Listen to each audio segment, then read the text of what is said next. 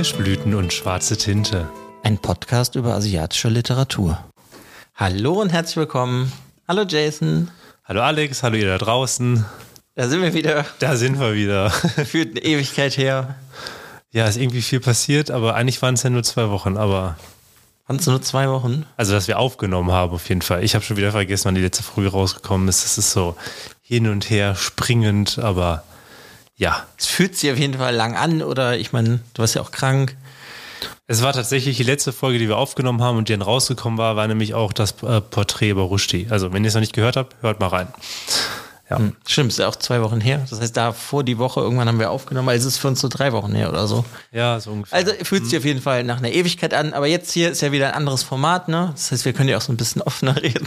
Ja, einfach. Ist jetzt nicht so strikt nach Skript.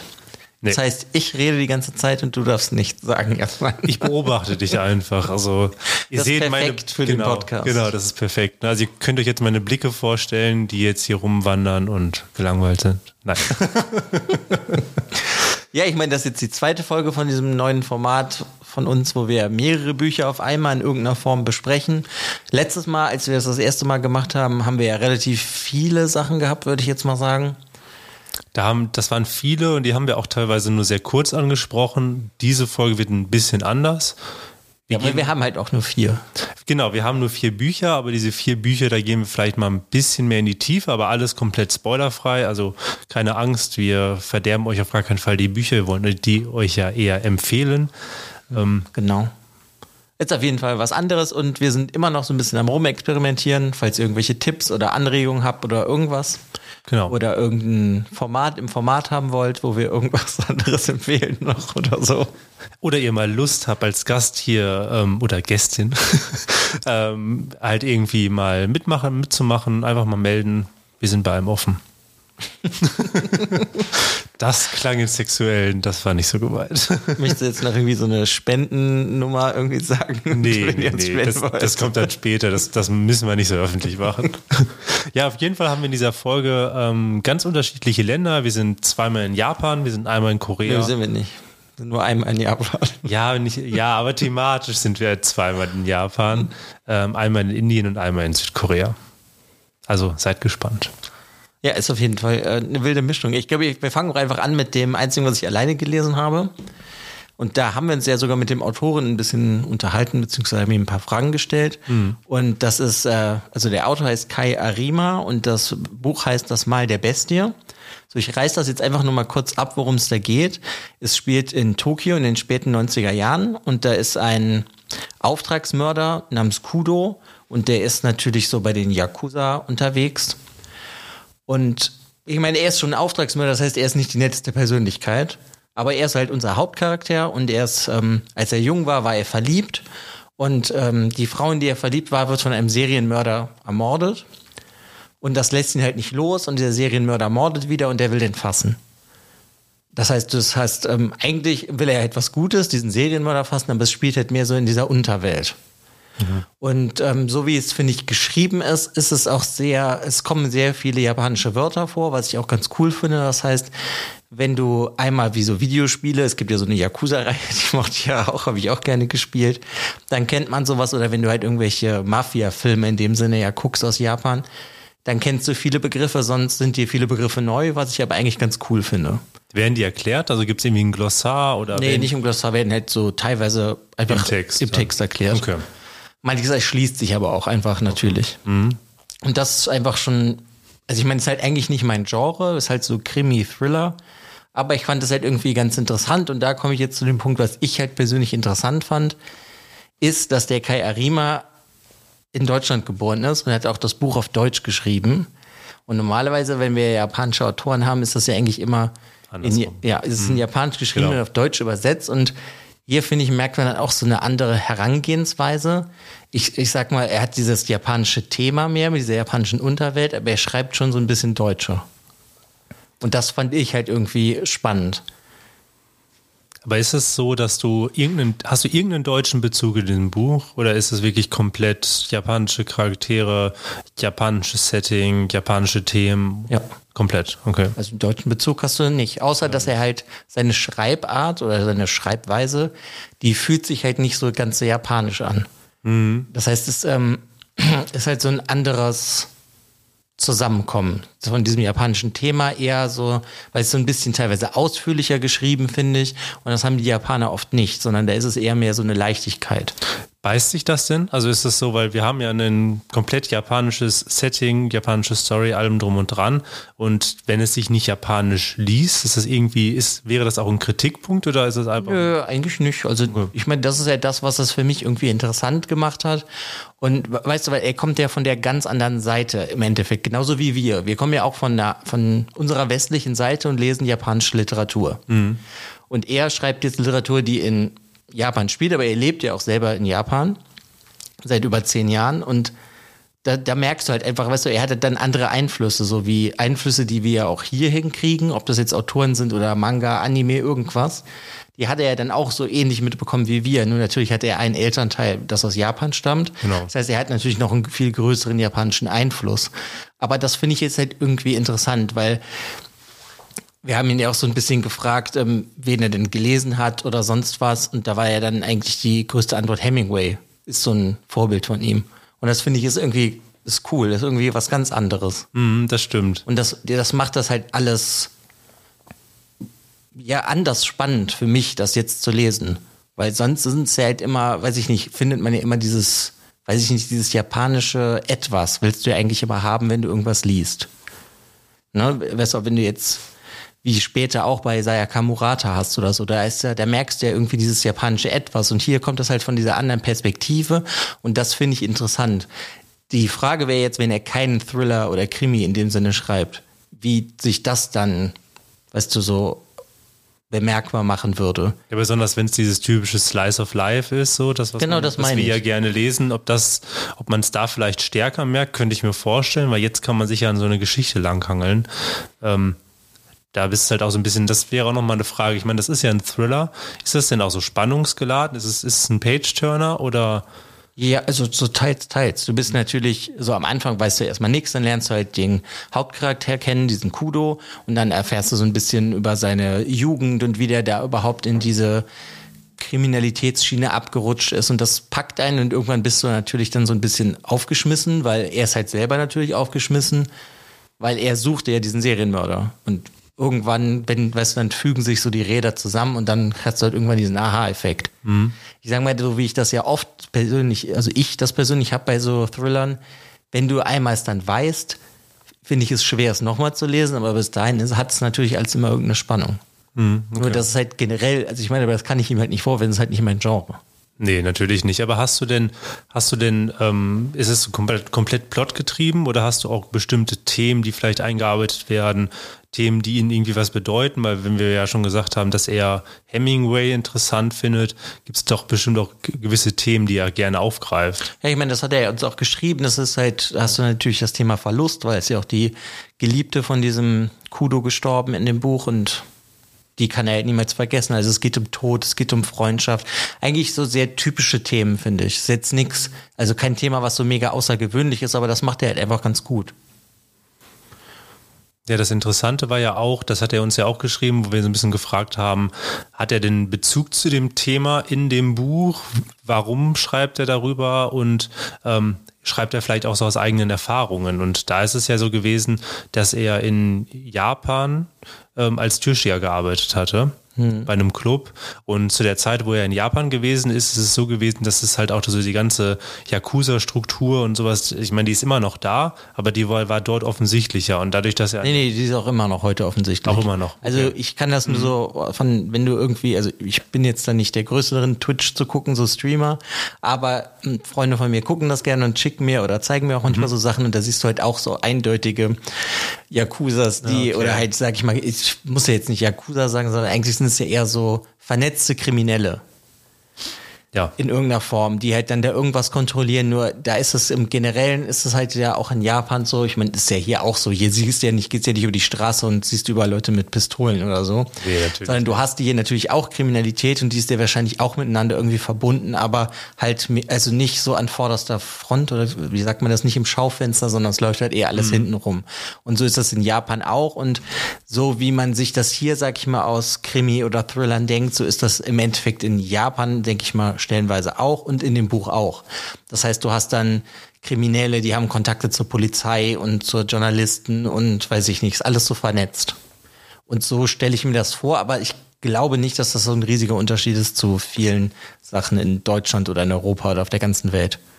Nee, es ist halt nur eine andere Art von Kriminalität und es geht ja auch immer so darum ein bisschen, was funktioniert am besten in dem Land. Mhm. Ich meine, hier haben wir ja auch eine Bandenkriminalität. Ich Ob das jetzt von, mhm. ähm, äh, sorry, dass ich die unterbreche, aber von das so Rockern ist oder so anderen Sachen, wovon man mal halt liest in den Nachrichten. Wobei ich glaube, in Japan hast du diese, diese ähm, Yakuza-Banden, die sind schon weitreichender und die greifen halt auch schon viel tiefer. Ich meine, wir haben in Deutschland auch Banden, die sind aber eher in so speziellen Gebieten, bestimmten ähm, Gruppierungen dann unterwegs und ähm, sind nicht so komplett vernetzt. Also sie sind ähm, weil, aber weiß man ja nicht. Nee, weiß man natürlich nicht, aber ähm, in Japan ist es ja schon so bewusster, wenn wir wissen, dass die Yakuza dort weiter greift, auch ich ein bisschen die Politik reingreift. Mhm. Ähm, ja, genau, so ist das dann in dem Buch halt auch. Genau, okay.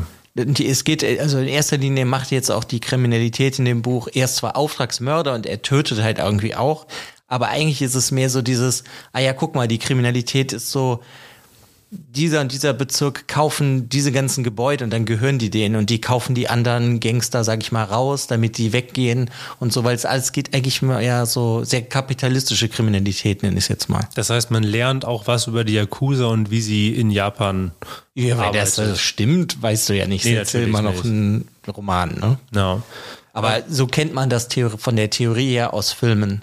Okay. So, ob es jetzt ähm, Kitano-Filme sind. Das ist ein sehr berühmter Schauspieler aus Japan, der auch so Gangsterfilme mehr oder weniger gemacht hat. Ja, also ist auf jeden Fall mal was anderes. Und wenn man halt Thriller mag, kann man hier, finde ich, halt zugreifen. Besonders wenn man jetzt asiatische Literatur mag, hat man halt nochmal was anderes. Finde ich irgendwie ganz cool. Und du hast halt einen, der sich sehr mit Hemingway und seinen Thematiken auseinandergesetzt okay, hat schön. und identifizieren konnte. Und ja, weiß ich nicht, vielleicht findet man da ja dann nochmal irgendwie was drin. Finde ich, cool. ist auf jeden Fall mal was ganz anderes. Ja, definitiv. Also, wenn ihr mal einen Thriller aus Japan lesen wollt, greift zu. Auf Deutsch geschrieben. Ja, auf Deutsch geschrieben. Aber ich meine, du hast trotzdem dieses Setting. Ich meine, an sich tun wir uns manchmal auch so ein bisschen schwer, dass wir dann, wir lesen ja am liebsten Romane, Bücher, die halt auch von Japanerinnen geschrieben sind. Ähm, und nicht sozusagen von diesem Blick woanders. Also was weiß ich, wenn du jetzt jemanden hast, der dritte Generation aus nee, Japan aber es gibt ja, mir fällt gerade der Name nicht ein, auch eine Autorin, die auch auf Deutsch schreibt, die auch Yoko ähm, Tawada. Nee, die meinte ich nicht. Nicht, okay. Ich weiß gerade nicht mehr. Äh, ich nannte ihn Krawatte. Ist das die. nicht so? Ach so, ja. ja. War die nicht irgendwie Flasar, auch? irgendwas mit Flasar. Ja, war die nicht auch halb Japanerin oder so? Ja, genau. Sie hat auch japanische Eltern. Ja. Und aber ist, in, ich, genau, ist in Deutschland dann geboren. Aber klar, ne, es ist immer noch mal was anderes, als wenn du jetzt dritte Generation in den USA lebend bist und dann über Japan schreibst, als wenn du natürlich immer noch in Japan lebst. Und ich mhm. finde, in manchen Büchern merkt man das an, aber es gibt halt auch Bücher, da funktioniert es trotzdem super gut. Nee, also hier merkst du nicht, dass das ein Deutscher Okay. In dem Sinne geschrieben hat. Achso, was ich noch ganz interessant finde, ist, dass das Buch bis jetzt auch nur auf Deutsch draußen ist, weil das haben wir ihn ja gefragt, ob das vielleicht in Japan auch schon rausgekommen ist. Und das ist noch nicht. Aber das finde ich zum Beispiel mal interessant, danach mit einem Japaner zu reden, wenn der das dann vielleicht gelesen hätte, weißt auf jeden Fall. Weil es halt genau von der anderen Richtung kommt. Ja, aber ich glaube, das ist genug zu dem. Und dann würde ich sagen, springen wir nach Indien. Indien.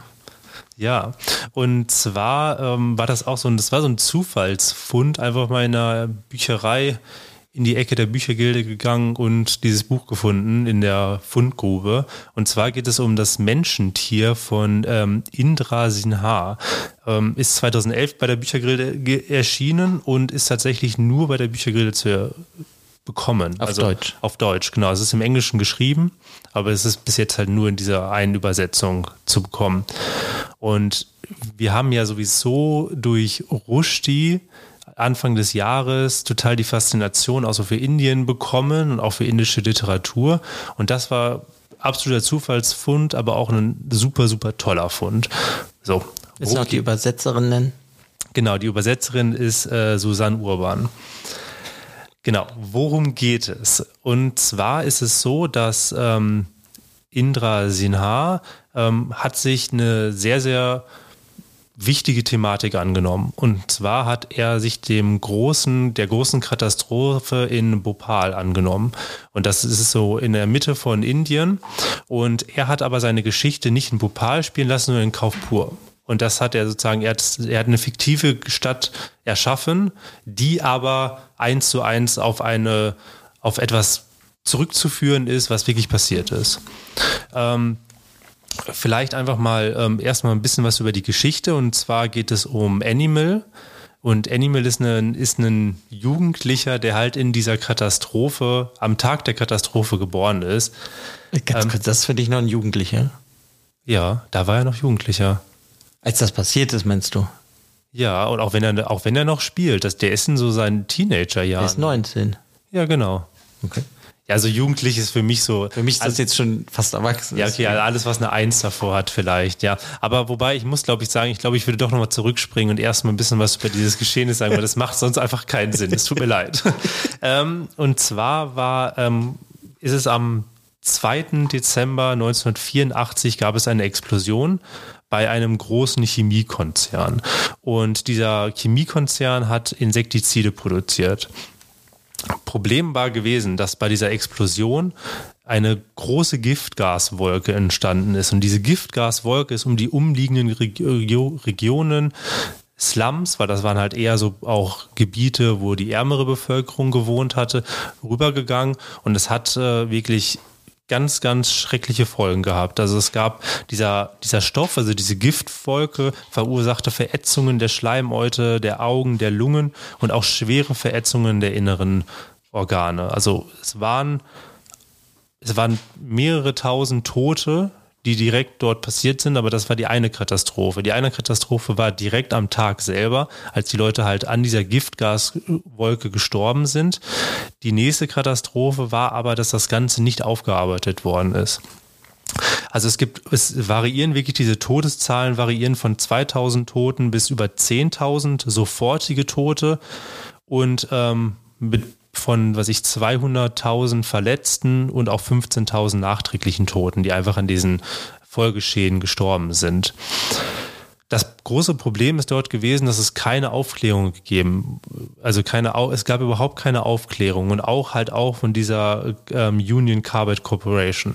Diese ähm, in, Im Buch wird das immer die Company genannt und diese Company hatte nicht gesagt, welche Stoffe sie verwendet haben. Das heißt, man konnte auch keine Gegenmittel erzeugen. Die Bevölkerung wusste überhaupt nicht, wie sie überhaupt mit ihren, mit ihren ja, Verletzungen umgehen sollen und auch die Ärzte wussten das nicht. Und es wurde einfach komplett nicht ähm, aufgeklärt.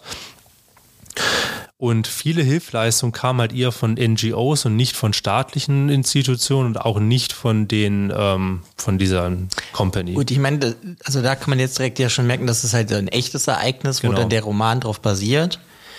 Aber da, also da werden ja auch die ganzen Probleme, die bei sowas entstehen, in dem Sinne ja schon angesprochen, wie dass es diesen Chemiekonzern halt so ich will jetzt nicht sagen gar nicht interessiert, aber schon sehr wenig interessiert, was sie da angerichtet haben. Ja, auf jeden Fall.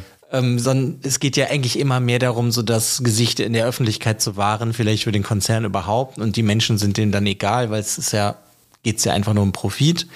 Und ja, das ist ja dann im Endeffekt eigentlich das Krasse. Und das ist in, in so einem Land wie Indien, wenn das da halt passiert, ja, weiß ich nicht, äh, ist dann vom Gefühl her interessiert es die Welt halt eigentlich auch gefühlt nicht. Es interessiert die Welt nicht und es interessiert halt auch die Politik vor Ort nicht wirklich, weil sie natürlich komplett durchzogen mit durch Korruption ist. Genau. Und ähm, es gab zum Beispiel in dem Fall ist es so gewesen, dass sich die Company einfach auch so ein bisschen da rausgezogen hatte durch irgendwelche Lücken in der im Regelwerk bei in den Gesetzen und bis heute sind auch wirklich nur eine Handvoll Leute überhaupt mal für zwei Jahre ins Gefängnis gekommen. Also dieser ganze Vorfall, von der jetzt schon 40 Jahre her ist, ist immer noch nicht aufgearbeitet und es gibt immer noch Leute in der dritten, vierten, fünften Generation jetzt, die immer noch an den Folgeschäden sterben. Ja, aber ich meine, das ist ja sowas, das passiert ja auf der ganzen Welt immer weiter in irgendeiner Form. Das passiert ja selbst in sehr, ich nenne es jetzt mal zivilisierten Ländern wie in den USA mit dem Fracking oder so. Ich meine, da gibt es ja. ja dann auch immer so Fälle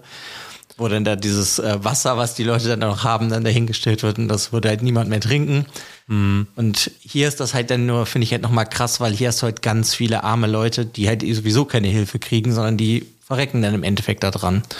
Genau. Und, und genau in mhm. diesem Szenario spielt ja dann sein Roman, oder wolltest du noch was? Genau, ich wollte jetzt auch zu so. dem Roman. Genau, in diesem Szenario spielt es sein Roman. Er hat sich eine Person genommen, die schon komplett besonders ist. Und zwar hat er sich einen Jungen genommen, der halt bei in, in der Nacht der Chemiekatastrophe geboren wurde. Und der hatte natürlich in zu dem Zeitpunkt diese Giftgase auch eingeatmet, hatte sie auch immer noch bis heute, lebt er auch immer noch auf diesen verseuchten, ähm, in diesen verseuchten Vierteln und er ist komplett deformiert.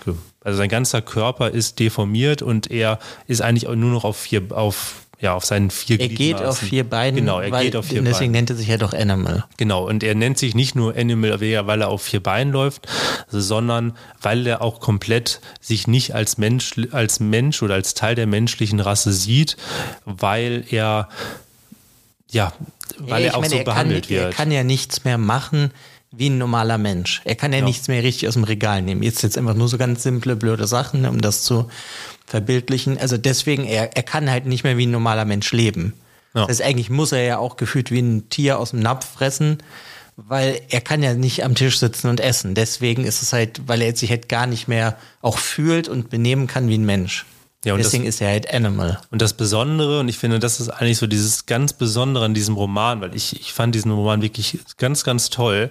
Und ein großer Punkt waren die Charaktere und es war dieser Animal.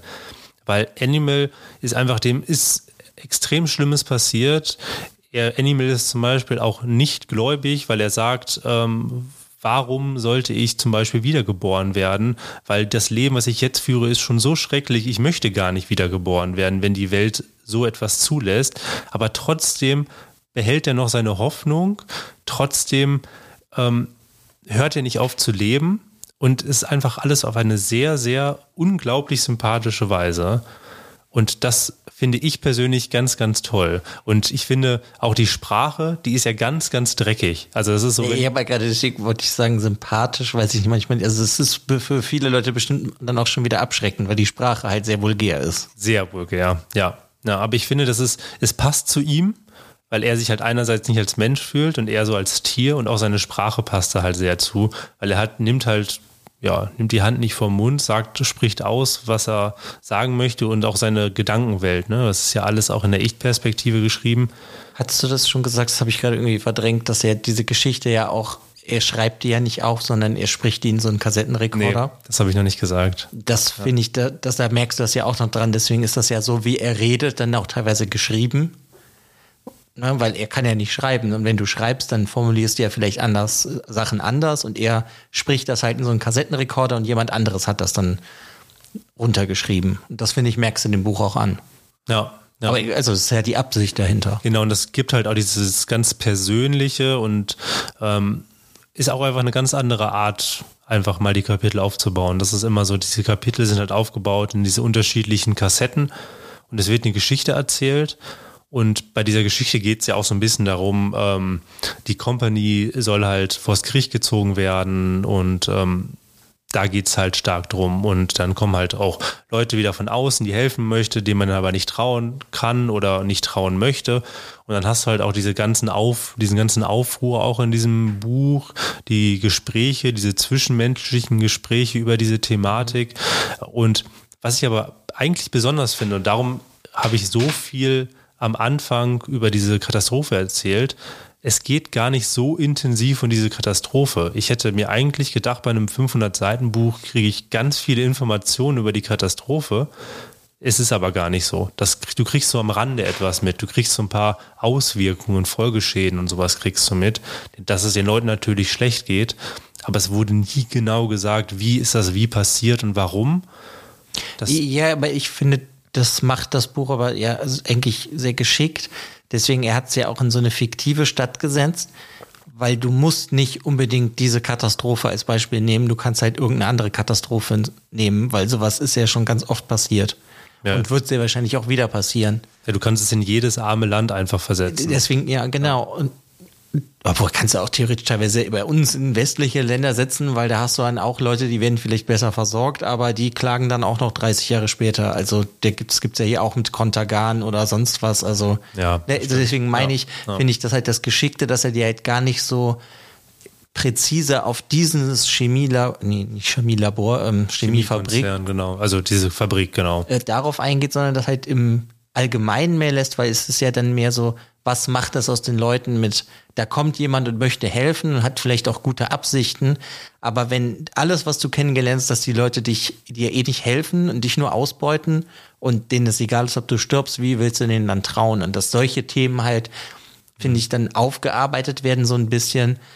Und ich meine, es passiert ja dann noch einiges. Das muss ja dann, gut, wir wollen ja nicht so viel spoilen. Das ist halt dann immer die Frage, ob das an mir haben manche Sachen zum Beispiel nicht mehr so gut gefallen später im Buch, die dir dann wahrscheinlich vielleicht noch besser gefallen haben.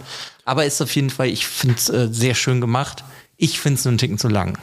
Ich Ja. finde, der hätte der ein bisschen abschneiden können, damit das was knackiger wäre, weil ich für, für mich kam die Message schon nach 300 Seiten, hatte ich genug. Also ich konnte, ich konnte das Buch nicht weglegen und ich konnte auch nicht genug bekommen, weil ich einfach diese Charaktere und dieses Zusammenspiel der Charaktere total toll fand. Ähm, Ich fand auch, dass gewisse Handlungsstränge dann in irgendwelche Bereiche gegangen sind, die fand ich dann nicht mehr ganz so toll. Aber es ist einfach irgendwie so gewesen, dass ich mich jeden Abend, jeden Nachmittag und jeden Morgen, wenn ich am, was ich am Wochenende lesen konnte, mich immer darauf gefreut habe, dieses Buch zu greifen. Und das ist halt irgendwie sehr faszinierend, weil es war einfach, es war ein Wohlfühlbuch, obwohl es über so etwas Schlimmes ging. Und das finde ich auch irgendwie besonders. Ja, aber das ist ja dann irgendwie auch das, vielleicht das Schöne, was der Autor damit dann geschaffen hat. Ich meine, der hat ja auch einen Preis für das Buch manchmal gewonnen im Original, ne? Dass er halt dieses, diese furchtbare Thematik zeigt, dass es halt dann trotzdem immer noch liebevolle Menschen gibt, die von sowas betroffen sind. Ja, und das Schöne ist auch, wenn man so ein bisschen im Hinterkopf behält, dass der Autor zum Beispiel selber bei der Katastrophe und auch die Jahrzehnte danach sich sehr, sehr engagiert und auch immer noch heutzutage stark dafür engagiert, dass er vielleicht auch so ein paar Geschichten vielleicht irgendwie aus dem Nähkästchen mal plaudert oder dass er im, im Generellen einfach auch so weiß, wie sie die Leute sich halt entwickeln nach so einer Katastrophe, weil er es halt selber auch mitbekommen hat. Und das finde ich eigentlich auch ganz interessant. Ich fand zum Beispiel nur dann sehr schockierend danach, dass ich gesehen habe, dass das sein letztes Buch ist. Okay. Der hat seitdem nichts mehr geschrieben. Das war geschrieben. 2007, als er das im Original rausgebracht hat. Ich glaube, er hat ein paar Bücher geschrieben, aber nicht so viele. Und ich weiß auch, dass es, dass er auch einfach in, ja, ich könnte mir vorstellen, dass es auch so ein Herzensbuch für ihn gewesen ist. Mhm. Also ist auf jeden Fall, finde ich, zu empfehlen. Ich weiß nur jetzt nicht, das ist halt wie immer mein Problem. Ich habe es jetzt auch auf Deutsch gelesen. Ich hatte halt manchmal das Gefühl, dass, also beim Lesen, ich hätte es, glaube ich, lieber auf Englisch gelesen. Hm, Ja, das hätte ich mir bei dir jetzt auch Weil, gedacht. weil ja. bei manchen Sachen weiß ich irgendwie nicht, ob das, so- ob das im Original für mich nicht besser rübergekommen wäre. Also ich finde, ich finde nicht, dass es störend war und ich hatte nicht das Gefühl, dass es irgendwie in der Übersetzung gehapert hat oder halt irgendwie so ein bisschen ähm, ja, stockend war. Aber ich fand, aber ich könnte mir vorstellen, dass es im, im Englischen, im Original ganz anders ist. Oder vielleicht manchmal auch nochmal treffender. Fände ich auf jeden Fall sehr interessant, wie es im Englischen gewesen wäre. Achso, dann müsste man noch, das haben wir vielleicht, glaube ich, vergessen. Ich meine, das ist ja so ein Mischmasch, ne? Das ist ja Englisch, Französisch und dann gibt es so ein Slang in Bhopal, da halt Kauf pur.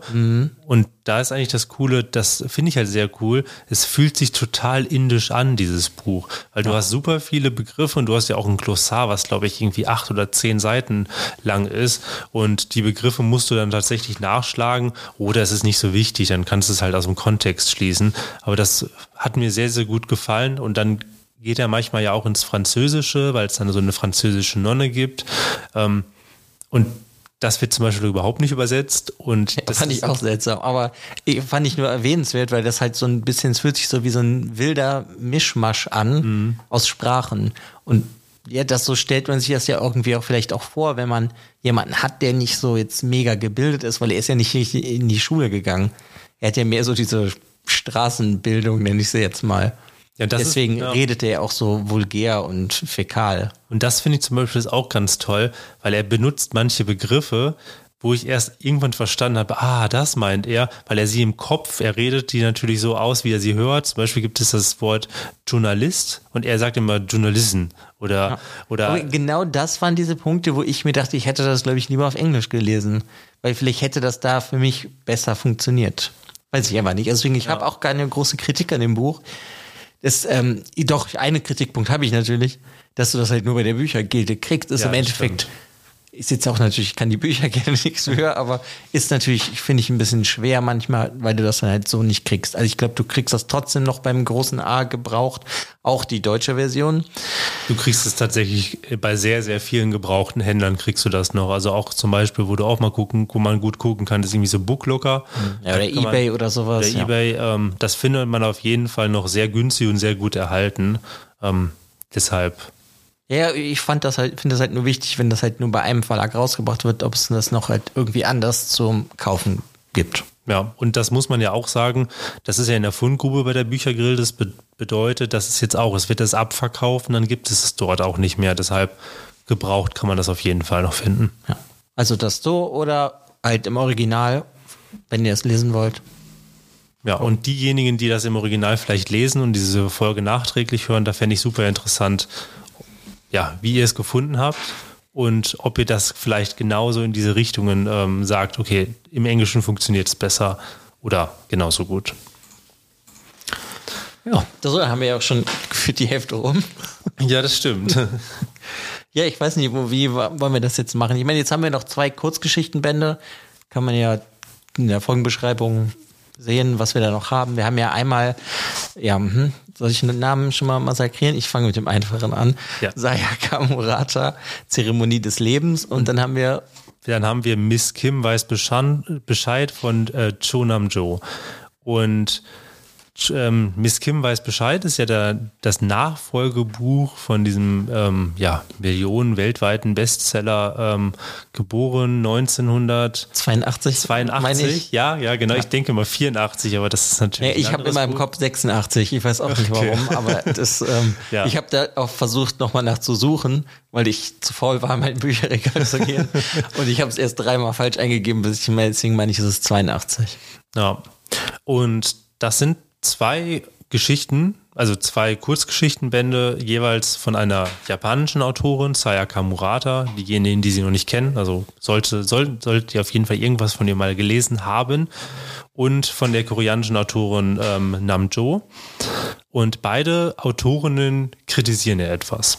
Also beide Autorinnen nehmen sich Aspekte der heutigen Gesellschaft in Japan oder in Korea beides auch anwendbar auf unsere weltweite Gesellschaft oder halt eher mhm. die Gesellschaft des globalen Nordens. Und ähm, was wir jetzt aber vorhaben, ist, wir werden euch ganz kurz einfach mal unsere Eindrücke erzählen über die Bücher und sie dann mal so ein bisschen gegenüberstellen, ohne in die Tiefe zu gehen. Aber beide kritisieren auf eine unterschiedliche Weise und beide Kritiken haben etwas für sich. Ja. Ja, ich meine, Miss Kim haben wir einmal Sie hat, nimmt acht koreanische Frauen und das im Alter von 10 bis 80 Jahren. Das heißt, wir haben acht verschiedene Geschichten. Genau. Und ich, also ich meine, ich, ich fand einfach dadurch, dass du es halt mal eine 10-Jährige hast und mal eine 80-Jährige, funktioniert bei mir nicht jede Geschichte. Muss ich einfach mal so vorweggreifen, weil ich bin nicht 10 oder 80. Und ähm, ich war manchmal so ein bisschen hin und her gerissen, dann einfach so schon weil ich manchmal nicht genau wusste, worauf möchte sie jetzt hinaus, muss ich ganz ehrlich sagen. Das hatte ich so bei manchen Geschichten. Dabei gibt es dann andere Geschichten, besonders die, wo sie darüber schreibt, wie ähm, sie behandelt wurde, nachdem sie ihren Weltbestseller geschrieben hat. Da konnte ich so, war ich total drin. Das fand ich so total krass. Ja, dieses autobiografische. Ja. Mhm. ja, aber das Besondere ist ja, sie nimmt sich ja in, in jeder Kritik, also in jeder, jeder Geschichte kritisiert sie einen Aspekt aus der aktuellen Gesellschaft, also was so ein aktuelles gesellschaftliches Thema in Korea ist. Und da kommen wir jetzt ja zum Beispiel, zum Beispiel nicht, aber da kommen wir ja direkt jetzt schon auf den ähm, Aspekt zu sprechen, wie kritisiert sie? Und ich finde, sie kritisiert nicht richtig, sondern sie zeigt auf. Das ist so, mhm. sie hat halt ihre Geschichten sind nicht immer nur ein Thema, das ist ja zum Beispiel bei Sayaka Murata dann anders. Ähm, du hast nicht ein Thema, sondern es ist immer so ein, wirklich da wieder so ein Slice of Life und du hast ganz viele Themen teilweise eingewebt, wo du aber nicht gesagt bekommst, das ist jetzt falsch, sondern du musst schon vom, du musst schon als Leserin schon immer weiterdenken und gucken, ist das, ist das jetzt wirklich falsch? Ne? Das ist immer so eine sehr seichte, ruhige und nebensächliche Erzählung, die sehr, sehr realistisch ist. Ja, also es wirkt wie komplett aus dem Leben gegriffen, aber ich finde, dass äh, die, gerade die Stärke ist ja, dass sie die Figuren, weil du hast es ja meistens basiert sie auf Dialogen, dann die die Figuren in den Geschichten miteinander führen und das wirkt so unglaublich realistisch. Ja, sehr. Das ist ja. wie, wie mit so einem Tape Recorder aufgenommen. Ja. So, ne, da gibt also da gibt so unterschiedliche Geschichten, das finde ich, das ist halt dann krass. Also das hat sich für mich extrem real angefühlt. Aber das ist halt trotzdem, konntest du denn da mit jeder Geschichte dann connecten, so wie sie das halt gemacht hat? Was heißt connecten? Also ich fand, ich fand, man musste so ein bisschen reinfinden. Was ich aber dann sehr besonders fand, also ich, sagen wir mal so, es gab ein paar Geschichten, die fand ich, die waren zu lang. Die waren dann irgendwie, irgendwann war das so nach, keine Ahnung, noch 20 Seiten, dachte okay, ich habe jetzt die Kritik verstanden, man hätte jetzt nicht nochmal 20 Seiten draufsetzen müssen. Aber was ich das Besondere bei der Kritik fand, ist, dass sie ähm, halt durch dieses bloße Aufzeichnen zeigt halt die Autorin, dass in diesem Korean koreanischen Alltag diese Szenen, die sie zeigt, normal sind für die, für die Frauen und dass keiner wirklich irgendwas tut oder halt auch emotional rangeht, weil sie erzählt ja alles auch sehr emotionslos und das ist ja diese realistische Darstellung, finde ich. Und ja, aber ich finde das doch aber dann ich finde nicht, dass das emotions ist, sondern emotionslos ist, sondern sie erzählt es ja halt real. Es ist halt das, was ja dann Sayaka Murata macht, ist, sie driftet ja so ein bisschen ab und ins skurrile, surreale mhm. und das macht sie ähm, Namen wieder vergessen. Namcho. Namcho macht das ja gar nicht. Ja. Das ist halt, ja, das ist halt das ja, Krasse daran. ich würde halt, dann, ja. Ich würde nämlich sagen, emotionslos ist vielleicht das falsche Wort, aber sie wertet nicht. Also sie wertet in ihre Geschichten nicht zwangsläufig, dass etwas richtig oder falsch ist. Und das finde ich zum Beispiel das Tolle ist, dass die. Ähm nee, aber sie macht das komplette Buch, ist doch gesagt, dass das falsch läuft. Ja, so ist es vom Verlag von Anfang an, auch so mit dem, mit dem hinten, mit dem Buchrücken wird das so bepriesen. Aber ich weiß natürlich jetzt nicht, ob das so angepriesen wird auch von der Autorin, weil als allererstes ist es so, du liest die Geschichten und wenn ich jetzt zum Beispiel vorher nicht gewusst hätte, dass das jetzt Sachen sind, die jetzt große gesellschaftliche Themen in Korea sind, dann steht das erstmal für sich und dann arbeiten die Geschichten. Weil ich finde, dass das Besondere ist, dass die Leserin selber diese Normalität, die gezeigt wird, und das ist ja wirklich, dieses, das wird so realistisch beschrieben, dass es normal scheint, müssen die Leserinnen selber bewerten, ob dieses Normal überhaupt okay ist. Und das, da kommt dann halt man selber dran und man überlegt dann so, warte mal, also, dass jetzt, keine Ahnung, die Person jetzt niedergemacht wird oder dass du jemanden heimlich filmst oder sowas. Gut, das sind große Themen, aber es gibt dann halt auch so, so kleinere Themen, wo man erst so ein bisschen in dieser Geschichte drin ist und der Kopf ein bisschen arbeiten muss, wo du denkst, okay, das ist überhaupt nicht okay, aber sie, wer, sie wertet halt nicht die Autorin. Und das finde ich ganz, ganz toll an den Geschichten. Ja, aber das ist, also ich meine, du hast den anderen Roman von der ja noch nicht gelesen, das ist da auch so. Sie zeigt halt mehr auf. Ja. Und das finde ich macht die, also abgesehen davon, dass die sowieso einen vollkommen wunderschönen Schreibstil hat, der auch so super klar ist. Und äh, finde ich das, was, jetzt habe ich gerade selber wieder den Faden verloren. Mhm. Ja, sorry, leider gerade Faden verloren. Nicht schlimm. Also ich finde, dass das Besondere an diesem Buch ist auch einfach, weil du mal eine ganz andere Kritik bekommst und einfach nachdenken musst dazu. Achso, jetzt, jetzt mhm. habe ich Ich finde, das, was sie ja macht, ist, du liest das und dann, weil das ja so vermarktet wird, dass du weißt, dass das ja eigentlich falsch ist. Und dann merkst du das, vielleicht machst du das ja selber jetzt, äh, wir als Mann, als Beispiel, mhm. mit irgendjemandem und lernst daraus, dass das falsch ist. Oder du liest das als Frau oder was auch immer für ein Geschlecht, ist ja egal. Das ist ja jetzt, finde ich, kannst du ja auch auf, kannst ja auch ein anderes Geschlecht sein und ne, das dasselbe beziehen. Und dann merkst du erst vielleicht, dass dir das passiert. Und dann lernst du erst daraus, dass das falsch ist. Ganz klar. Und das finde ich zum Beispiel, es gibt ja ganz klar Themen, wo man von Anfang an weiß, okay, heimliches Film von Frauen, das ist falsch. Ungleichbehandlung am, am Arbeitsplatz, auch das ist falsch. Was aber ein Thema ist, was mir so gar nicht so stark bewusst gewesen ist, ist diese weibliche Identitätssuche im Alter. Weil in Korea ist es ja so, dass viele ältere Leute sich dann halt ja auch, seitdem sie dann ähm, Mutter sind und dann Großeltern geworden sind, sich sehr, sehr stark um die Kinder und die Familie kümmern und dass so zum Beispiel Träume nicht zugelassen werden. Da gibt es so eine Geschichte, da sucht halt eine ältere Frau, wollte unbedingt noch die äh, Polarlichter sehen. Das ist eigentlich so mit so einer meiner Lieblingsgeschichten in diesem Buch, weil die irgendwie für mich immer noch nachhalt, weil das so ein Thema gewesen, wo ich mir denke, ja, das kann ich, also habe ich so noch nicht so drüber nachgedacht. Mhm. Und das ist so etwas gewesen, was, wo ich dachte, okay, das ist ja auch ein großes Thema in Korea. Ich meine, das ist auch ein Thema bei uns, aber nicht so stark, weil diese familiär, familiären Strukturen sind bei uns nicht so stark wie jetzt zum Beispiel in Korea. Also, da muss ich dir leider komplett widersprechen. Ja, bei weil uns ich ist es nicht finde, so, dass, ne? nee, ich finde, dass das bei uns genauso ist. Das ist doch jetzt, jetzt vielleicht jetzt, jetzige Generation, da ist das anders. Aber mhm. wenn ich jetzt die Leben von meinen beiden Omas betrachte, so, die leben beide noch. Meine Großväter sind beide schon gestorben.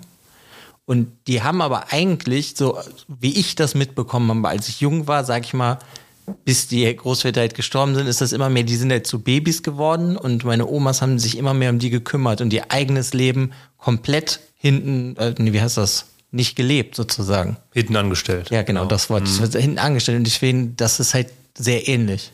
Ja, okay. Also es kommt natürlich mhm. immer auf das Alter an. Ich weiß nicht, bei meiner Mutter wäre das vielleicht jetzt was anderes, aber bei ihrer Mutter, finde ich, merkt man das. Und als dann da immer auch der Großvater sagt, also mein Großvater weg war, jeweils bei denen war das erstmal so ein bisschen wie, ja und jetzt? Mhm. Weil vorher hatten die wie so, sag ich mal, das Pflichtbewusstsein hat sie dann auch dazu gezwungen, das alles zu machen. Und ich glaube, dass das halt auch bei uns im Westen sehr, sehr stark ist. Ja, das, das ja. muss ich halt eh sagen. Ich finde, das wird ja hier gesagt, dass das Kore koreanischen Frauen so passiert. Ich finde, das kannst halt fast weltweit natürlich beziehen. Es gibt natürlich immer so ein paar spezielle Sachen, die vielleicht landspezifisch sind. Weil da halt einfach vielleicht die Kultur oder die Gesellschaft dann doch nochmal ein bisschen anders ist. Aber das zum Beispiel mit den alten Leuten, ja, das äh, weiß ich nicht. Es kam für mich jetzt nicht, war mir jetzt, oh, reden, war mir ja. jetzt nichts Neues, für mich nichts Neues, mein Gott. Ich glaube, es gibt halt einfach ein paar Geschichten, das meinte ich mit, manche Geschichten funktionieren für mich sehr gut und da konnte ich so, war ich so total drin, weil es ja auch so ein bisschen mit persönlichen Erfahrungen vielleicht auch zu tun hat. Ja, definitiv. Es gibt jetzt zum Beispiel die eine Geschichte, wo er die Frau kriegt, wo der Mann sie heiraten möchte und sie beschreibt ja dann eigentlich eher so, was er, wie, wie furchtbar er ist in der Beziehung mit den beiden und sie entscheidet sich dann, den halt nicht zu heiraten. Mhm. Und die kann ich komplett nachvollziehen. Dass du halt von irgendwie, in dem Fall halt, hat der Mann sie ja das, die komplette Beziehung unterdrückt. Und wenn deine Erfahrung vielleicht so ähnlich ist, und das meine ich ja, du kannst das ja theoretisch auch auf ein anderes Geschlecht beziehen, kannst du manche Geschichten halt dann viel besser nachvollziehen.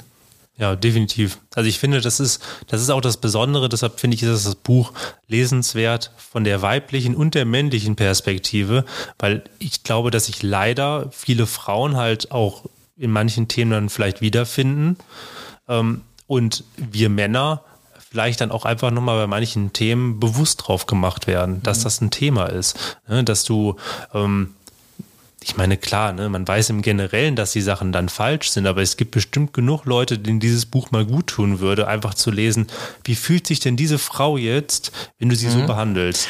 Ja, sehe ich auch so und das hat sie mit dem Roman, den sie, womit sie ja berühmt geworden ist, auch gemacht.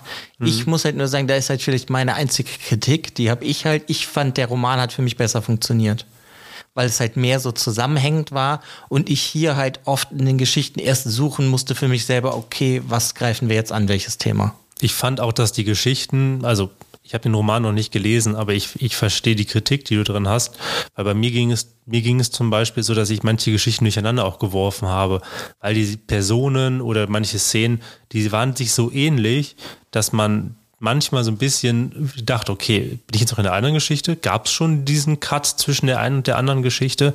So, dass ähm, man hatte nicht diese Abgrenzung zwischen den Geschichten teilweise. Das fand ich, mhm. ähm, ja, das war manchmal so ein bisschen durchmixt. Und ja, also im Großen und Ganzen, mir hat es gut gefallen.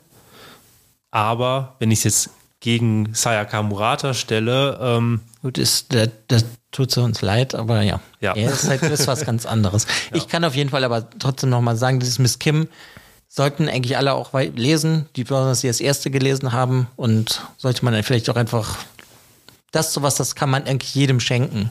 Weil ich glaube, jeder findet, findet irgendwas daran oder kann irgendeinen Schluss daraus ziehen, weil es ja auch nicht, weil wir jetzt zur Morata kommen, manches so abstrakt oder vielleicht schon widerlich ist, dass die Leute das Buch aus der Hand legen. Das hat Miss Kim halt nicht. Nee, überhaupt nicht. Das ist so realistisch, dass es sich einfach auch anfühlt, wie du schon sagst, als würdest du jemanden anhören, der gerade in eine Kassette redet.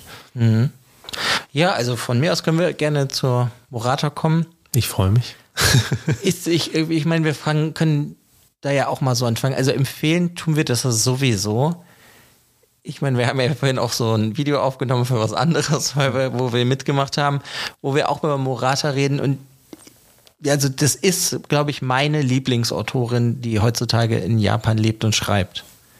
Definitiv bin ich auf deiner Seite. Ja. Also ich habe jetzt das Seidenraupenzimmer, ich habe das als Hörbuch, ich habe das als Buch, Ladenhüterin auch, habe ich beides schon mehrmals gelesen oder gehört. Und ähm, ich finde beides einfach ganz toll. Deswegen haben wir uns ja eh total gefreut, dass jetzt was Neues kommt. Ich muss jetzt direkt vielleicht auch nochmal sagen, ich bin nicht der größte Freund von Kurzgeschichten. Auch nicht von diesen.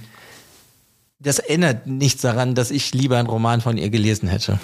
Das stimmt. Also sagen wir mal so, wenn ich das jetzt bewerten würde und sagen würde, was hat dir daran nicht gefallen, würde ich auch sagen, ich hätte Dass mir es lieb- kein Roman Es war. ist kein Roman. Aber, das kann ich jetzt auch direkt sagen, ich bin auch kein guter, kein großer Fan von Kurzgeschichten. Aber hier funktioniert das einfach grandios. Ich finde, es funktioniert super gut, weil du kriegst jetzt natürlich jetzt nicht dieses, ähm, das ist nicht eingebettet in, in eine Handlung, aber genau das ist die Stärke an diesen Geschichten. Du, du hast nicht diese Einbettung in eine Handlung, es muss nicht logisch sein, es muss nicht irgendwie vielleicht manchmal konstruiert sein, damit es funktioniert, sondern Murata hat eine Idee, baut sie langsam auf und treibt sie dann komplett auf die Spitze. Und das Besondere an den Geschichten, und das hat mir super gut gefallen, ist, dass du in jedem, in jeder Geschichte ein anderes Thema hast. Das heißt, es zieht sich nicht die ganze Zeit ein Thema durch, außer dieses Anderssein und ähm, ja, Ko- Konventionen sind auch nur ein Konstrukt. Ne? Das ist so sozusagen dieses große Thema, was sich halt durchzieht, aber das zieht sich ja durch ihre ganzen Bücher. Ja, aber ich meine, jetzt, wenn wir die beiden Bücher ja auch so ein bisschen miteinander vergleichen, hat die Morata sich ja einfacher gemacht, weil sie kritisiert ja nicht nur, was vielleicht Frauen passiert, Nee. sondern sie kritisiert ja generell, was vielleicht schief läuft, speziell dann bei ihr natürlich gesehen auf die japanische Gesellschaft hin. Ja, es ist eine, Da kannst du halt ja. ganz andere Themen oder eine viel vielseitigere Themen auf die zu, darauf zugreifen, so rum. Du, Ja. ich meine, sie kritisiert ja auch nicht, so wie es zum Beispiel die äh, Namjo macht, dass sie heutige realistische Szenen bewertet oder aufzeigt und die dann weiterspinnt, sondern es ist eher so dieses, ich gehe jetzt mal komplett weg von Konventionen oder ich denke mir gewisse Szenarien aus, wie die Welt vielleicht mal in der Zukunft aussehen könnte, wenn gewisse, wenn gewisse Entwicklungen einfach überspitzt weitergetrieben werden. Und das Schöne ist, ähm, bei, bei Namjo ist es so bei, bei ihren Geschichten, man, man, es hat immer so eine, so eine, so was Ruhiges, so eine ruhige, melancholische Stimmung. Und Sayaka Muratas Geschichten machen einfach absolut Spaß. Weil du nie weißt, wo es hingeht. Du weißt nicht, worauf sie, also häufig weißt du erst am Ende der Geschichte, wo du komplett drauf, wo sie, also wo sie drauf hinaus möchte. Und es ist dadurch, dass es immer was komplett anderes ist, ist es immer so, boah, ich bin jetzt fertig mit der Geschichte, aber was ist denn bei der nächsten Geschichte? Also, was Ja, aber sich da ist ja wieder mein größtes Problem, was ich persönlich, ne, das ist ja nur meins, Ja. was ich mit Kurzgeschichten habe. Weil ich ja auch ein Vielleser bin. Das heißt, wenn ich jetzt sage, oh, ich habe jetzt zweieinhalb Stunden Zeit zu lesen, dann lese ich auch zweieinhalb Stunden. Mhm. Und dann springst du hier von Thema zu Thema, weil ich das natürlich auch nicht aus der Hand legen konnte. Ja. Und das, äh, da, da weißt du, deswegen sage ich, das halt mein Problem, weil ich lese dann, ich sage jetzt einfach mal die ersten sechs Geschichten hintereinander und dann fällt manches hinten ab. Besonders wenn die Geschichte relativ kurz ist, denke ich mir, ja, cool, okay, dann muss ich jetzt noch eine lesen und dann ist die Geschichte, weißt du, die nächste, die du liest, viel länger und da bin ich viel mehr drin und die bleibt mir dann viel mehr im Gedächtnis als die kurze.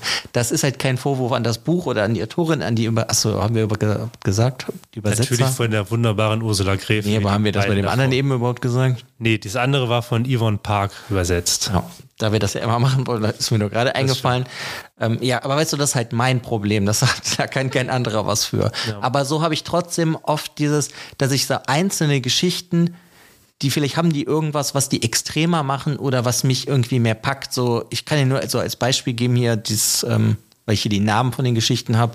Ein wunderbarer Esstisch war überhaupt nicht so eklig absurd, aber werde ich nicht vergessen, weil ich das auch sehr realistisch fand. Fand ich ganz toll. Ja. ja. Ne? Und einfach um, da so, das Grundthema ist ja da, unterschiedliche Menschen, unterschiedliche Geschmäcker. So, ne? Oft, wir wollen ja nichts spoilen und das finde ich ist aber einfach schön, wie sie das da gemacht hat. Manche Geschichten fallen aber dadurch halt einfach wirklich bei mir ja. durch und ich kann mich nicht mehr dran erinnern. Ja, ich habe das zum Beispiel ganz anders gemacht, weil bei mir ist es auch immer so das Ding, darum bin ich auch so kein großer Fan von eigentlich, ne, muss ich eigentlich sagen, von Kurzgeschichtenbänden, weil bei mir ist es auch so, wenn ich abends dann Zeit habe oder was ich zwischendurch eine Stunde lese, dann möchte ich eine Stunde lesen. Und wenn die Geschichte dann halt, die eine ist durch und die andere lese ich dann schon mal rein, sodass ich dann so mein, was ich, so eine Stundenpensum habe, weil ich einfach gerade Zeit und Lust habe. Und dann vermischen sie sich auch sehr stark. Das habe ich mhm. zum Beispiel bei Haruki Murakami, der hat ja auch ganz viele Geschichte, Kurzgeschichtenbände und da ist es bei mir ganz stark. Darum greife ich da auch sehr selten zu. Bei Murata ist es jetzt aber so gewesen, dass ich bei jeder Geschichte irgendwie, ich wollte immer das greifen, was sie kritisiert und es weiterdenken. Darum habe ich nach jeder Geschichte aufgehört zu lesen und sie interpretiert. Und ich hatte, ich habe, ich habe wirklich, ich habe so viel Spaß an diesen Geschichten gehabt und eigentlich ist fast jede Geschichte in meinem Kopf geblieben. Aber weil ich mich danach halt damit beschäftigt habe, habe mir meine Notizen dazu gemacht, weil mir das total viel Spaß gemacht hat, weil du manches dann auch weiterdenken kannst. Du kannst unfassbar viele Zitate aus diesem Buch rausnehmen, weil das einfach so ganz merkwürdig dann ist, grotesk, skurril. Aber dann bin ich zur nächsten gesprungen und dann hatte ich halt diesen Cut und darum haben sich mein, die Geschichten auch nicht so durchmischt. Und ich hab, ja, aber gut, da hast du ja dann jetzt extra Arbeit noch mal reingesteckt. Ja. Für das Buch. Definitiv. Ist ja die Frage, ob man das macht. Und das machst du ja auch nicht immer. Deswegen, nee. also ich meine, ich kann das verstehen. Ich finde es halt auch schön. Ich finde die Kritik, die sie fährt, oder die sie hat halt an vielen gesellschaftlichen Sachen, die ist ja jetzt stellenweise auch angebracht und wie sie das dann umsetzt, ist einfach wundervoll. Ja. Und die geht ja dann teilweise, ich würde sagen, für die meisten Leute schon ins Ekelhafte. Und das finde ich halt ganz stark und toll, wenn sie das macht. Da habe hab ich halt mal richtig Spaß dran, weil ich muss jetzt, gut, das ist ja dann auch wieder, was konsumiert man selber an Büchern, an Filmen oder sonst was. Mich kann das meiste nicht mehr so viel schocken. Dafür habe ich leider schon zu viel gesehen oder gelesen. Ja, das stimmt. Und ich. Aber gerade sie, mhm. finde ich, nimmt dann aber trotzdem noch Sachen. Ah ja, das ist sehr schön, dass du das dann nimmst. So wie, weiß ich nicht, wenn es darum geht, das Thema, was man mit Menschenhaut noch alles machen kann oder so. Ja, dieses Menschenrecycling, ne? Ja. Ja, ich ja, speziell Menschenhaut, das meine ich ja. Dieses ja. gerade speziell, was du mit Menschenhaut alles ja. machen kannst. Und das finde ich ist dann jetzt super interessant. Und ich würde mir natürlich jetzt wünschen, dass sie manche Themen nimmt und daraus Romane bastelt. Ja, das stimmt. Ähm, ich glaube aber, dass es auch ein anderes Lesen ist, wie du diese Geschichte, diese Kurzgeschichten liest, wenn man schon Seidenraub im Zimmer gelesen hat. Weil wir haben ja, ähm, wenn man so ein bisschen drüber nachdenkt, Sayaka Murata hat bis jetzt drei Bücher dann im Deutschen rausgebracht. Ladenhüterin ist ja so ein typisches Buch, was man einfach jedem geben kann, ähm, weil das noch nicht verstört. Es geht so ein bisschen weg. Och, doch, ich glaube, dass es schon Leute gibt, die das auch schon verstört. Ja, das stimmt, aber es bleibt noch so ein bisschen so in diesen, ich nenne es jetzt mal in diesen konventionellen Regelkonstrukt. So, da bleibt es irgendwie noch drin. Bleibt im Convenience Store. Ja. Es bleibt im Convenience Store, genau. Seidenraubenzimmer ist ja wirklich, also wir haben eine Folge zu gemacht, hört euch die gerne mal dazu an. Ähm, das ist ja wirklich die emotionale Palette von bis, von Ekel, Wut und was weiß ich. Ne? Also es ist wirklich sehr, sehr breit. Und bei den Geschichten jetzt ist es aber so, wenn du Seidenraubenzimmer schon gelesen hast, dann geht sie nicht weiter. Hm. Seidenraubenzimmer. Gut, ist auch die Frage, wo willst du noch hingehen nach Seidenraubenzimmer? Genau, bei Seidenraubenzimmer ist eigentlich schon so over the top. Deshalb ist es eigentlich, wenn jemand Zaya Kamurata mal kennenlernen möchte und dann sollte natürlich, nachdem die Person dann Ladenhüterin gelesen hatte, aber wenn sie mal sehen möchte, wie Saya Kamurata ihre Kritik ausdrückt, wie sie Ideen weiterdenkt, ihr komplettes Ideen, Ideenreichtum und auch so dieses, ja, diese Skurrilität, die sie auch in ihren Geschichten hat, ähm, das einfach mal kennenlernen möchte, dem kann ich dieses Buch wirklich wärmstens ins Herz legen. Einfach mal reinzulesen, gucken, ob das was ist. Und wenn man bei diesen Geschichten schon sagt, oh, nee, also das ist mir jetzt schon zu viel, dann greif nicht nach seinem Raubenzimmer. Und ich sag, wenn dir das zu viel ist, greif auf jeden Fall trotzdem noch zu seinem Raubenzimmer, ja. weil versuchen sollte man es schon. Ich meine, ich habe nur schon auch von einigen Leuten gehört, dass sie das halt nicht weitergelesen haben. Deswegen sagen wir das ja auch jetzt immer. Weil sowas, weil es gibt wirklich ja, also das für mich halt ganz komisch, ich lege ja dann so ein Buch nicht weg, sondern wenn mich das triggert, dann lese ich extra weiter. Ja, das kann ich verstehen, aber ich bin, als ich sein Raumzimmer gelesen hatte, war ich wirklich einer dieser Personen. Ja, ja ich weiß, aber deswegen, deswegen wollte ich das ja nur sagen. Mhm. Deswegen sprechen wir das ja, finde ich, jetzt auch nochmal an. Ja. Weil ich Weil, finde, das ist wichtig. Das ist, du musst, ich meine, du konfrontierst dich halt selber und das machst, ja, das ist halt ein wunderschöner Einstieg in das äh, seltsame, abstrakte Außenseiter-Gesellschaftsding, weil das fehlt sie ja hier auch, obwohl ich, das ist zum Beispiel ein Punkt, ich finde, sie hat nicht krass so viel dieser ähm, Gesellschaftsaußenseiter hier. Nicht so stark, das stimmt. Also kam mir zumindest nicht so vor, oder es war dadurch, dass alle Charaktere oder Hauptcharaktere hier Außenseiter sind, kam das vielleicht für mich nicht mehr so krass rüber. Nee, es sind ja eigentlich alles Menschen, also auch es geht alles, es geht immer um eine weibliche Protagonistin und diese Zeit, diese ähm, Spanne von den Altern ist fast so groß wie auch bei dem ähm, von Namjo Miss Kim und alle sind auf der Suche nach irgendetwas. Ne? Es geht immer um irgendwie, ähm, manche suchen Liebe, manche vielleicht so ein bisschen Identität, Selbsterfüllung. Ähm, und das wird dann in irgendein Setting gepackt und das dann halt weiter gesponnen. Und dieses Außenseiter-Sein, finde ich, man merkt diesen Personen schon an, dass sie sich eigentlich nie dazugehörig fühlen, aber nicht so stark, wie es bei Ladenhüterin oder bei seinem Raumzimmer gewesen ist. Ja, das ist ja das, was ich mich gerade frage. Weil mir kam das auch nicht so extrem jetzt, als ich das gelesen habe, in den Kopf, dass das alles so Außenseiter sind.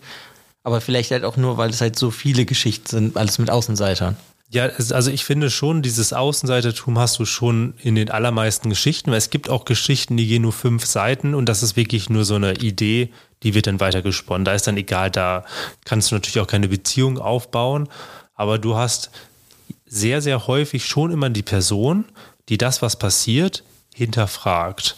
Oder ja, die Person, der halt gerade was passiert, was auch irgendwie merkwürdig ist. Und dieses Hinterfragen ist ja immer dieser, dieser Punkt von, was ist überhaupt normal? Wer definiert normal? Und Konventionen sind halt auch, wie, ich am Anfang gesagt habe, auch nur ein Konstrukt. Also irgendjemand hat gesagt, dass das so ist. Ja, das, aber ich meine, das ist ja so ein generelles Thema von Herrn Morata. Das so, nur weil Leute tausend Jahre irgendwas so und so gemacht haben, heißt das ja auch nicht, dass das das Richtige ist. Nee. Aber für die Gesellschaft ist halt vieles dann halt so anerkannt. Ich meine, das sind ja dann auch so Sachen, wo man heutzutage immer weiter in irgendeiner Form gegen kämpft. Jetzt, ob du ein anderes Geschlecht hast, eine andere Sexualität, da musst du ja auch immer noch gegen, äh, dafür kämpfen. Mhm. Also gegen dieses gesellschaftliche Bild, was richtig ist. So, für die gesehen, ne? Und das macht sie ja hier auch sehr schön. Ja, ich meine, das ist halt, also große Kritik habe ich nicht, außer dass es halt eigentlich kein Roman ist. ja, also ich hat, ich habe mich unglaublich auf dieses Buch gefreut, als es im Frühjahr angekündigt worden ist. Ich habe es direkt verschlungen und ich muss es auf jeden Fall, glaube ich, jetzt nochmal lesen, nachdem wir darüber geredet haben. Ja, weil ich finde, es hat mir mehr gegeben, als ich erwartet habe, weil ich auch so ein bisschen so eine Vorsichtsstellung hatte. Ich dachte, okay, es ist ja, sind nur Kurzgeschichten. So dieses, ich meine, es ist, leider gehe ich auch mal so wertend in diese Bücher schon rein, die nur Kurzgeschichten sind. Ähm, weil ich natürlich lieber mich so reinfallen lasse in so einen Roman. Aber hier äh, bei diesen Geschichten funktioniert das einfach super, super toll. Ah, ja, gut, aber da muss man ja vielleicht auch nochmal zu sagen, wenn du jetzt erste Person Singular nimmst als Beispiel von Murakami, da sind die Geschichten, meine ich ja größtenteils was länger. Das heißt, da bist du ein bisschen mehr drin. Dann gibt es aber was war, haben wir noch in letzter Zeit oder die letzten Jahre, die einsame Bodybuilderin. Mhm. Das hatte auch ein paar Geschichten, die unglaublich kurz waren und die habe ich leider bis heute, also die sind weg aus meinem Kopf. Aber die langen Geschichten auch noch von einsamer Bodybuilderin, die habe ich auch alle im Kopf. Ja, ich weil glaube, ich da halt mehr eingetaucht bin. Und deswegen, achso, sorry, mein eigentlicher ja. Punkt war, ich hatte auch Angst, dass es hier ganz viele kurze Kurzgeschichten sind. Und ja. Aber Das ist eigentlich so ein sind Mittelmaß. Die, aber eigentlich sind die ja immer länger. Du hast immer so deine, was ich, 30 bis 50 Seiten, so lang sind die meisten Geschichten. Und ich finde einfach, bei, de, bei dem Buch, wenn man sich ein bisschen mit diesen Geschichten beschäftigt, wenn man einfach ein bisschen Zeit nach diesen Geschichten weilen lässt und einfach mal diese Ideen, die Murata hatte und sie weitergesponnen hat, wirken lässt, dann sind die Geschichten super, super toll. Aber ich glaube, das ist auch so dieses generelle Problem, was ich ja auch habe. Kurzgeschichten kann, sollte man nicht so schnell hintereinander lesen. Ich glaube, das funktioniert meistens einfach nicht, weil man es dann halt einfach wieder vergisst. Und diese Geschichten sind echt eigentlich schrecklich, wenn man sie vergisst, weil sie toll sind. Ja gut, dann kann man sie wenigstens nochmal lesen. Also auf jeden Fall ähm, beides sehr empfehlenswert, würde ich sagen. Definitiv. Ja, ich würde auch sagen, es ist beides was für, also zu empfehlen für jeden, aber ich glaube, dass es trotzdem das eine und das andere Lager geben wird, die diese Geschichten gut oder nicht gut finden werden. Ja, aber ich glaube, die Rezeption bis jetzt ist ja eigentlich relativ gut hier für Zeremonie des Lebens. Ja. Von dem, was ich jetzt so mitbekommen habe, von Miss Kim weiß Bescheid, habe ich überhaupt gefühlt nicht viel mitbekommen. Ja, ich habe auch schon mitbekommen, dass es viele toll finden, aber ähm, diesen, auch diesen Punkt, den du schon gesagt hattest, die meisten finden den Roman besser. Das ist sozusagen so ein bisschen so einen kleinen Schritt zurück, weil der Roman wohl besser dann funktioniert hat. Bei Sayaka Murata gibt es wirklich immer so, ja, von bis. Es gibt Leute, die lieben das, es gibt Leute, die verabscheuen das und es gibt auch viele Leute, die das Buch auch abgebrochen haben und gesagt haben, die wollen es nicht weiterlesen, weil das schon zu verstörend war. Ja. Tja, krass.